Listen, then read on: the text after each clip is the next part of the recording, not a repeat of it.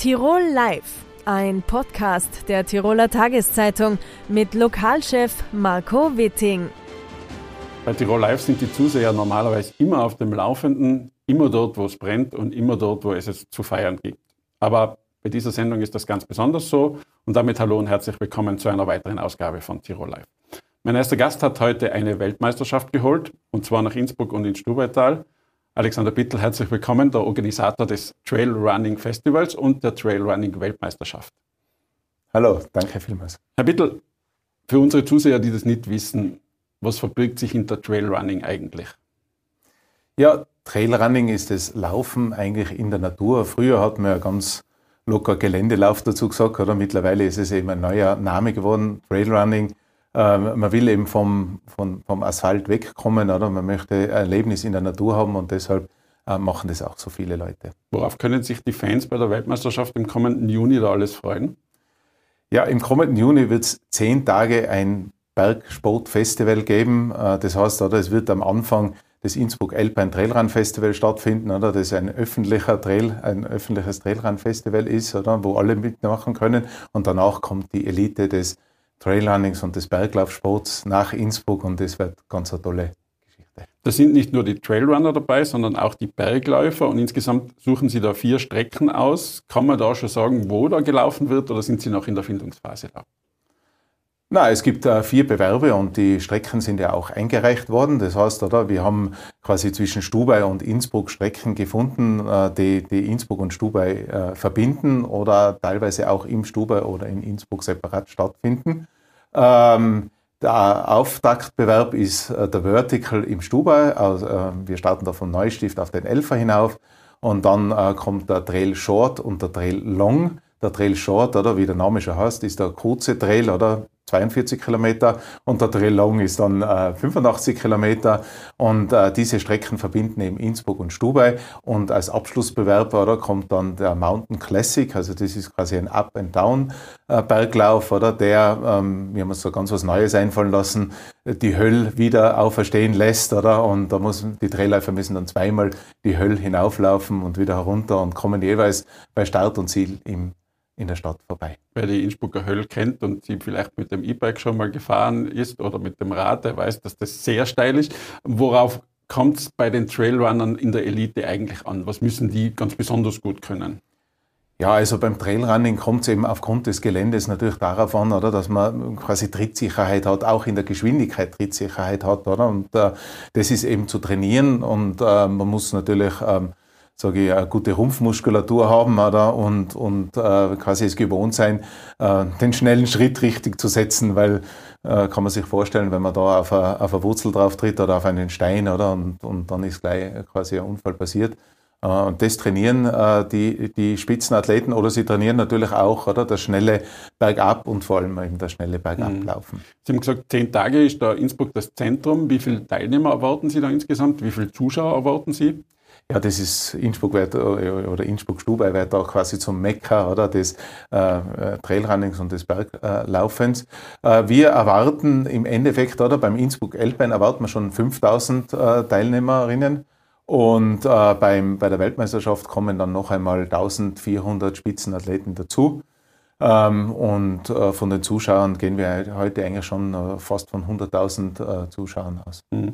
Nehmen wir mal an, beim Geländelauf oder beim Trailrunning ist es so, da reicht einem irgendwann einmal das äh, gerade Auslaufen aus, auf den Asphalt nehmen. Braucht sonst nur irgendwie ganz besondere Attribute, dass man da erfolgreich ist? Also Sie haben die Muskulatur schon angerufen. Mhm. Ist da Taktik gefragt? Wie, wie, wie schaut das aus?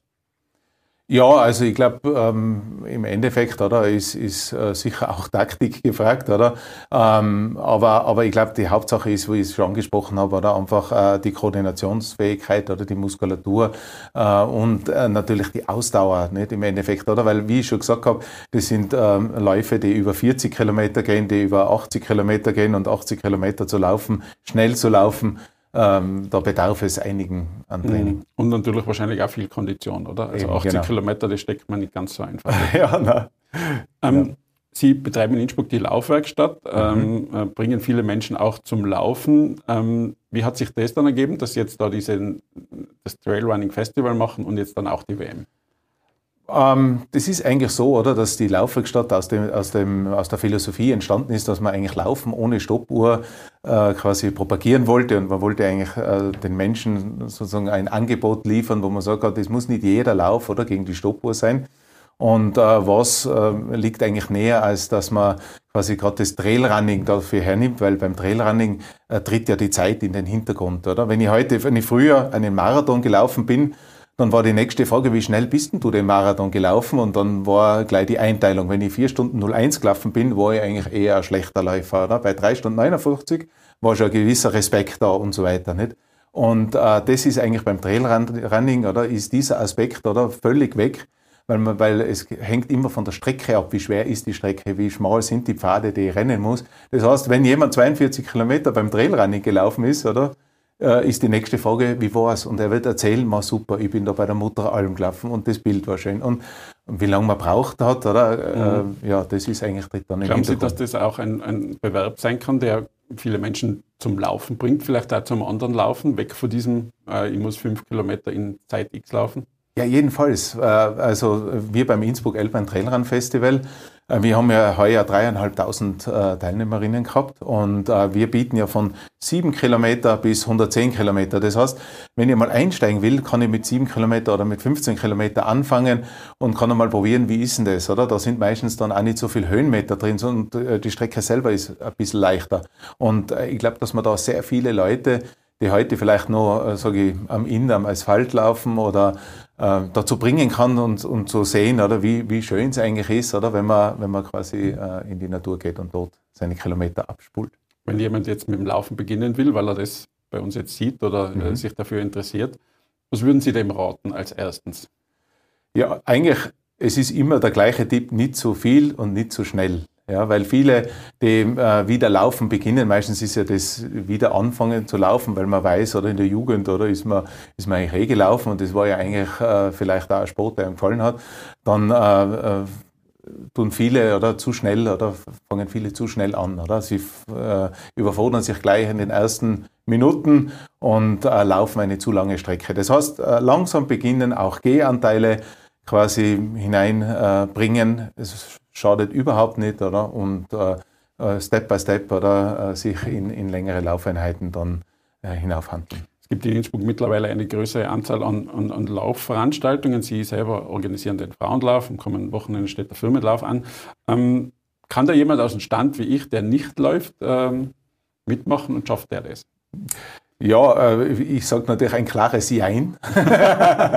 Äh, das heißt, äh, es gibt ja einen Walking-Bewerb auch, aber ähm, es ist so, oder? Im Endeffekt, oder, wenn man jetzt gar nicht läuft, dann ist es natürlich nicht zu empfehlen, quasi dann die fünf Kilometer zu laufen und vielleicht auch probieren, diese möglichst schnell zu laufen, weil das ist am Endeffekt, oder endet es dann wahrscheinlich mit Knieschmerzen mhm. oder mit, mit irgendwelchen Überlastungssymptomen.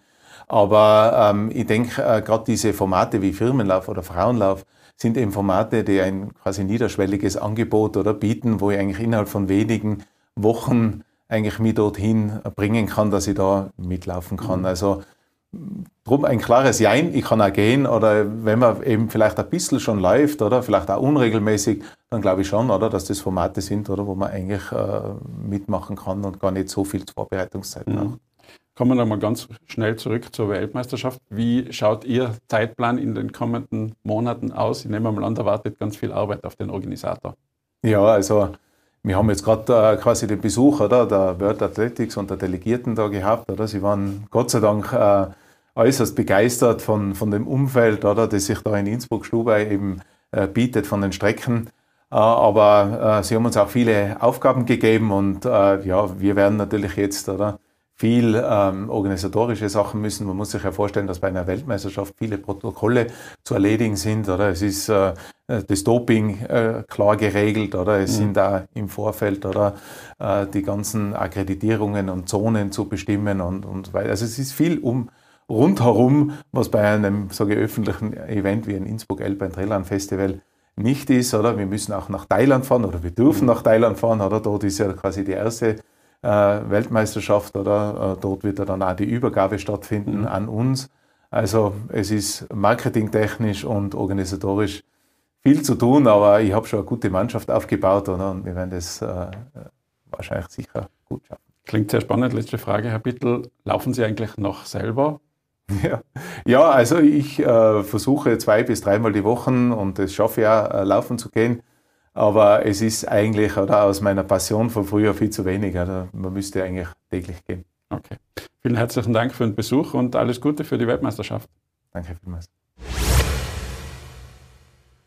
Mein nächster Gast spielt seit über 20 Jahren im legendären Käferzelt auf der Münchner Wiesen und ab Samstag, wenn das Oktoberfest dann feierlich eröffnet wird, ist er mittendrin. Herzlich willkommen, Martin Resch alias Sachsmartl. Servus, grüß dich. Hallo. Martl, ähm, wie kommt ein Südtiroler in das legendäre Käferzelt auf dem Oktoberfest? Wie hat sich das abgespielt, dass du da engagiert wurdest? Ja, das ist aus dem fernen, fernen Jahre 1996. Da war ich bei einer Tiroler Partie dabei. Die tollen Alpenjuppis haben die geheißen, Alpenjuppis. Und die hatten schon das Engagement beim Käfer, war noch schon ein paar Jahre draus und äh, da bin ich dann dazugekommen. Damals mit zarten 23 Jahren, von der Welt noch keine Ahnung. Und da bin ich da rausgekommen und äh, ja, seitdem bin ich da. Heuer habe ich ein kleines Jubiläum. Kleines Jubiläum, 25 Mal, glaube ich, hast du dann jetzt gespielt. Ja, ähm, genau, ja. Zwei Jahre bin ich mal nicht gewesen und jetzt sind es 25 Jahre. Wenn du das Oktoberfest so beschreiben würdest, wie, wie äh, nimmst du das wahr? Es ist schon, äh, also man hat ja mittlerweile schon wirklich eine, eine Beziehung mit den Chefitäten, mit dem Staff, mit dem ganzen System, gerade eben mit dem Käfer, mit der Familie, mit den äh, ganzen Strukturen. Da kennt man die Hintergründe, man kennt die Leute persönlich, was das als Schaukeln. Und das verbindet schon so ein, ein Glied oder so ein kleines Zahnrädchen äh, in den ganzen da Gefüge zu sein. Das ist schon, es ist so eine Art Familie. Aber es ist auch noch ein wahnsinniges Abenteuer, weil da kommen so viele Leute her und jeder möchte gern mit dir reden, weil du halt auch der Sänger und der große Zampano bist. Gell? Jeder ist auch schon, sagen wir, nicht ganz, ganz nüchtern mehr und der würde halt gern ein Lied drin singen und einmal sich den Wiesenhit äh, wünschen und dann würde er fragen, woher du bist und ja, ja, also ein Doho Waboho, aber richtig bad. Also ich freue mich schon, ich freue mich schon ganz gewaltig auf die nächste Wiesen. Du bist jetzt noch zu Hause in Südtirol, ähm, reist aber dann gleich wie morgen schon nach München, hast noch ein paar Auftritte und am Samstag geht es dann richtig los, oder?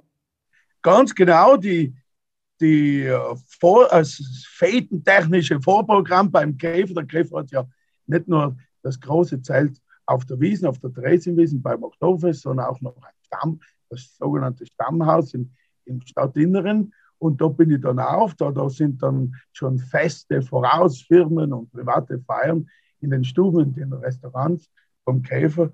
Sein da schon spiele ich noch eben Gestern war ich schon da aus, bin ich nochmal in der und morgen und übermorgen spiele ich eben Stammhaus.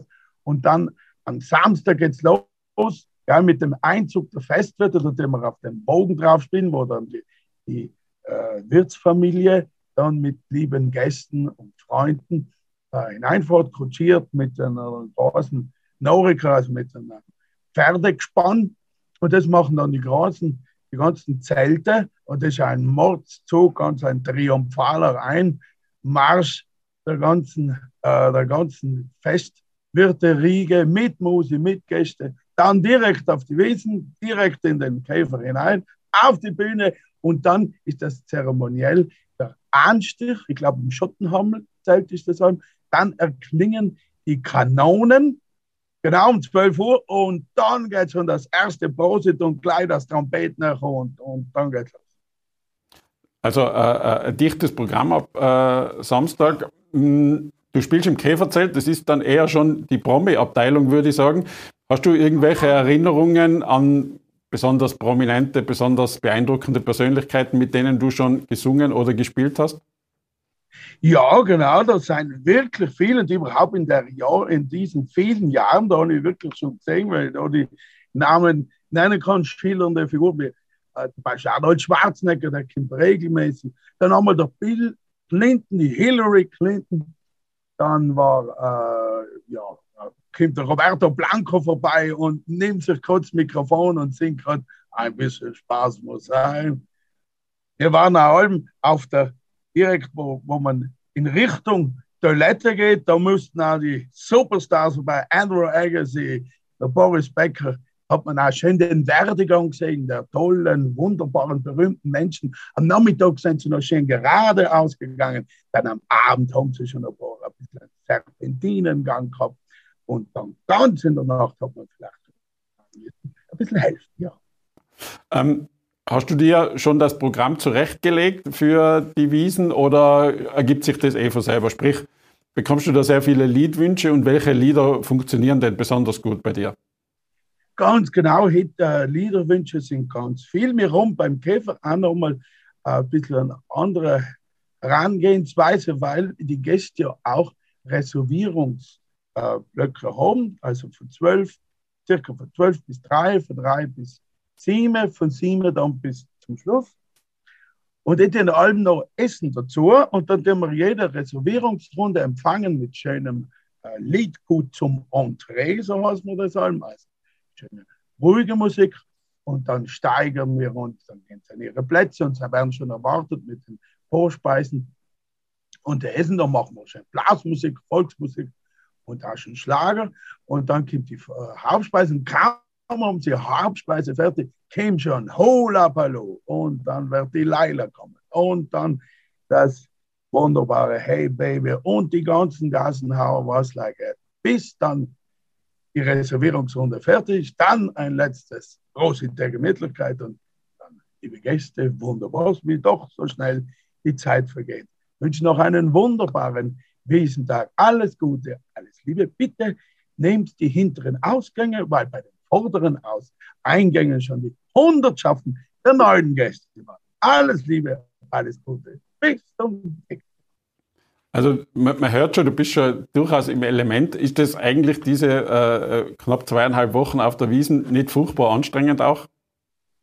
Ah, ganz genau, es ist super anstrengend und über die Jahre habe ich schon, also ohne das bewusst äh, zu, zu, zu machen, habe ich so einen Wiesenmodus in mir. Da gehe ich ins Käfergebälk hinein und dann schaue ich schon automatisch auf meine Stimme als Musikant ist die Stimme, das ist es, das wichtigste Gut. Man sagt, Saxophon spielen kann ein bisschen Unfall, aber die Stimme muss man halt drauf schauen.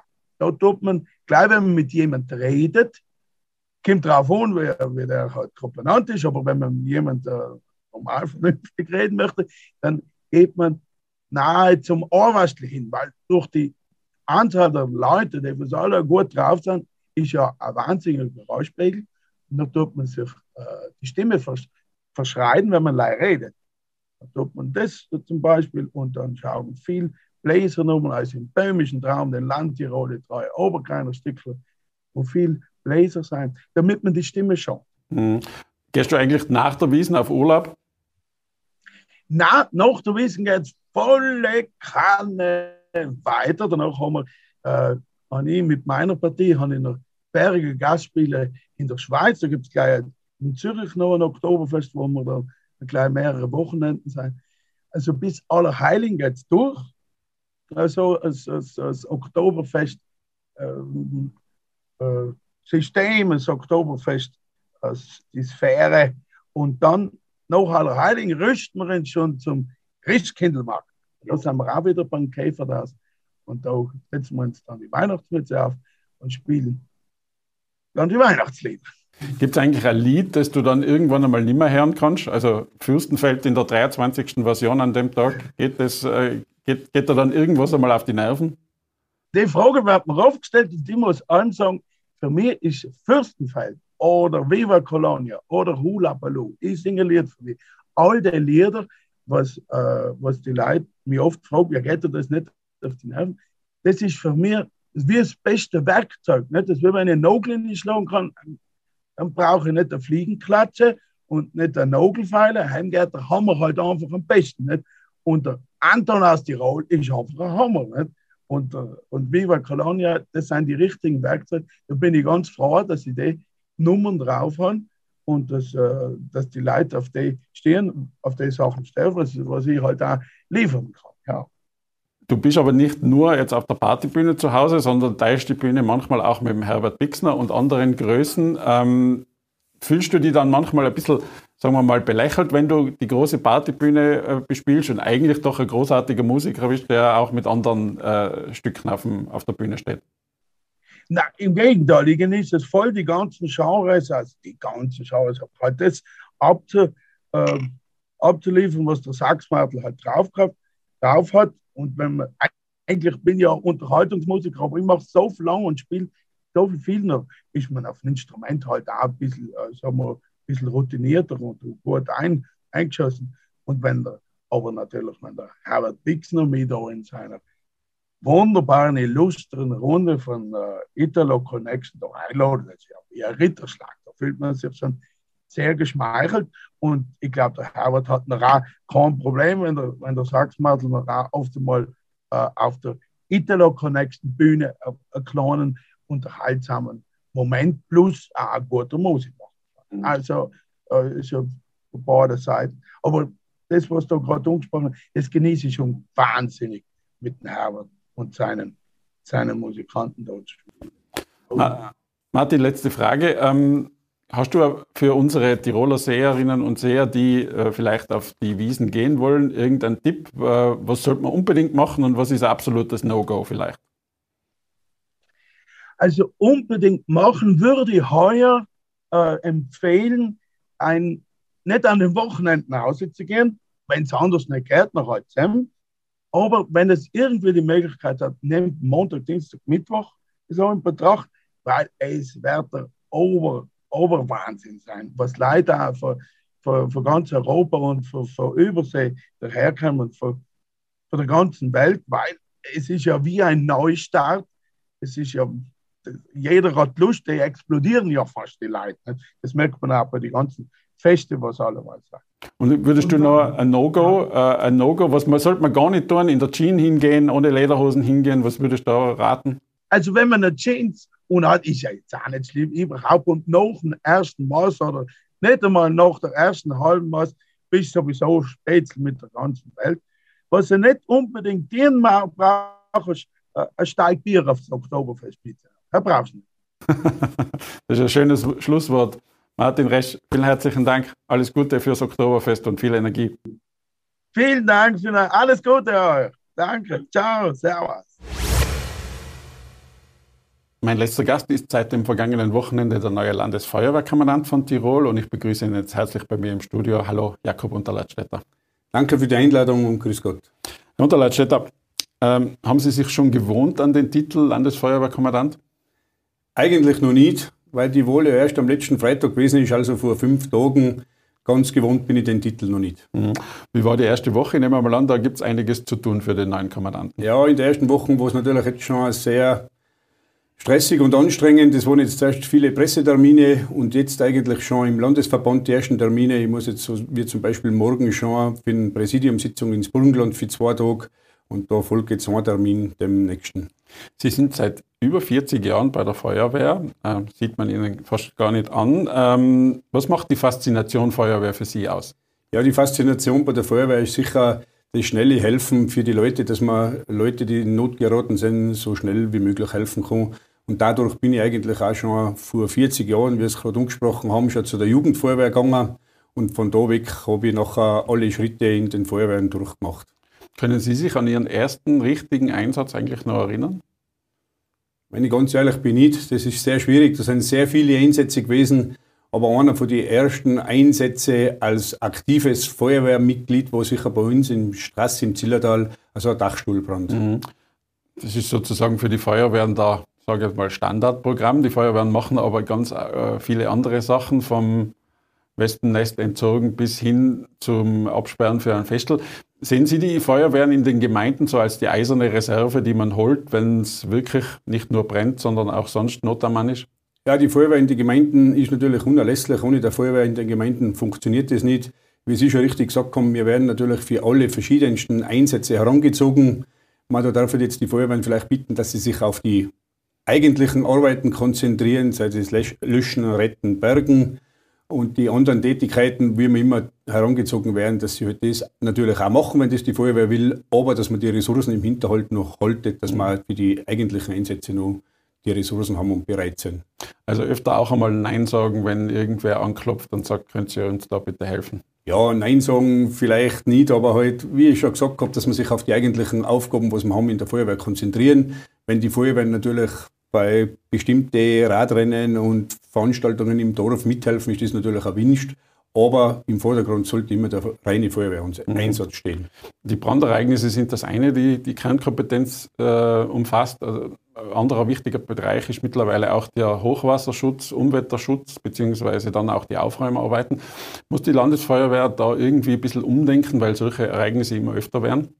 Ja, der Klimawandel trifft natürlich auch die Feuerwehren sehr stark, aber wir sind im Landesverband sehr gut aufgestellt. Wir haben an die 33.000 Mitglieder haben die Gerätschaften dazu und dadurch sind wir da natürlich sehr schlagkräftig und sind auch da des Öfteren im Einsatz mit den Katastrophenhilfszügen, was in jedem Bezirk hausen sind im Land Tirol und dadurch, glaube ich, sind wir da sehr gut aufgestellt. Glauben Sie, dass Sie langfristig da irgendwas auch bei der Ausrüstung dann tun muss? Braucht es, sage jetzt vielleicht plakativ, auch einen Backer für die Feuerwehr, nicht nur ein Löschfahrzeug? Na, das glaube ich jetzt in dem Sinn nicht. Wir sind durch die örtlichen Unternehmen ja sehr gut aufgestellt und dadurch oder durch das, dass wir in jeder Gemeinde eine Feuerwehr haben, was auch sehr wichtig ist, der kennt die Gegebenheiten, der kennt die Leute im Dorf, der weiß die Unternehmer im Dorf. Und somit, glaube ich, wird da sehr gut zusammengearbeitet und wir haben da sofort ein schweres Gerät, was uns da hilft. Mhm. Die Feuerwehr hat keine Nachwuchsprobleme, das betonen eigentlich immer wieder alle. Ähm, wie machen Sie das? Also viele andere Vereine tun sich schwer, die Feuerwehr hat dann noch nie irgendwelche Sorgen gehabt. Na, die Jugendfeuerwehr im Land Tirol funktioniert Gott sei Dank sehr gut.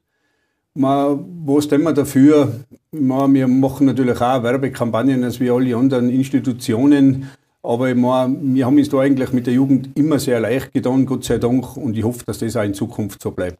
Sprich, die Feuerwehr hat durchaus ein cooles Image, wenn man das so sagen will, oder? Glaube ich schon, das kann man sicher mit behaupten. Mhm. Sie haben im Bereich der Jugendfeuerwehr 30 Prozent Frauen und Mädchen.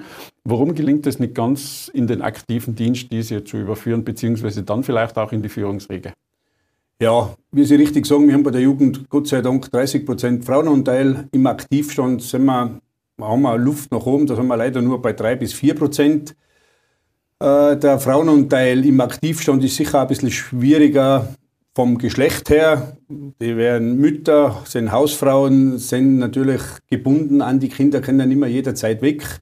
Zum Thema Führungskräfte in der Feuerwehr, wir haben sehr wohl Führungskräfte, wir haben sehr viele in der Verwaltung, wo tätig sind und haben aber auch in Tirol schon mittlerweile zwei Kommandantinnen. Mhm. Sie haben das Amt jetzt neu angetreten. Gibt es da so eine Perspektive oder eine, eine Vorstellung, die Sie haben, wie die Feuerwehr in fünf bis zehn Jahren ausschauen soll? Ja, ich glaube, das ist mit dem heutigen Zeitpunkt schon ein bisschen zu früh, da Vorstellungen zu haben. Ich wünsche mir nur, dass wir in den Fachausschüssen und in den Sachgebieten im Landesverband weiterhin gleich gut zusammenarbeiten, so wie das mit meinem Vorgänger gewesen ist, mit Hölzel Peter. Und ich glaube, nachher wird das halbwegs funktionieren. Mhm. Wir haben ein Feuerwehrsystem, für das uns ganz viele beneiden. Es ist eigentlich ganz, ja, sage jetzt einmal, ganz normal, dass die Feuerwehr binnen Minuten vor Ort ist. Andere Länder haben das nicht. Ähm, kann das in weiterer Folge auch aufrechterhalten werden? Ja, ich glaube, das kann aufrechterhalten werden und muss auch aufrechterhalten werden. Durch unsere ländliche Struktur ist es sehr wichtig, dass man in jeder Gemeinde außen die Ortsfeuerwehr hat und dadurch auch natürlich die Nähe und die Schlagkraft. Die äh, Feuerwehrleute, die sie in den Einsatz schicken, äh, müssen dann teilweise weg vom, vom Arbeitgeber. Gibt es da weiterhin in Tirol ein gutes Verständnis der Betriebe, dass man diese Mitarbeiter eben auch abstellt? Ja, da gibt es ein sehr gutes Einverständnis mit den Unternehmern. Da möchte ich mich auch gleich in den Rahmen bedanken, dass uns die Unternehmer da immer unterstützen, dass sie uns auch die Leute zur Verfügung stellen, dass auch jeder, wo möglich ist, seine Arbeit links liegen lassen darf und in den Einsatz gehen. Weil es ist natürlich auch immer schwierig in der Tagesbereitschaft, dass wir die Leute kriegen, aber dank der Unternehmer gelingt uns das Gott sei Dank immer wieder.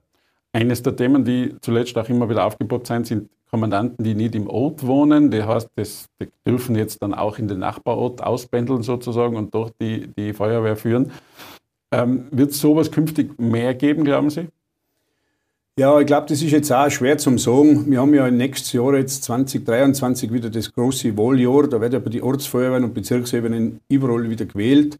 Aber es ist natürlich jetzt schon sehr wichtig, dass es im neuen Landesfeuerwehrgesetz verankert worden ist, dass auch der Kommandant aus dem Nachbarort sein darf.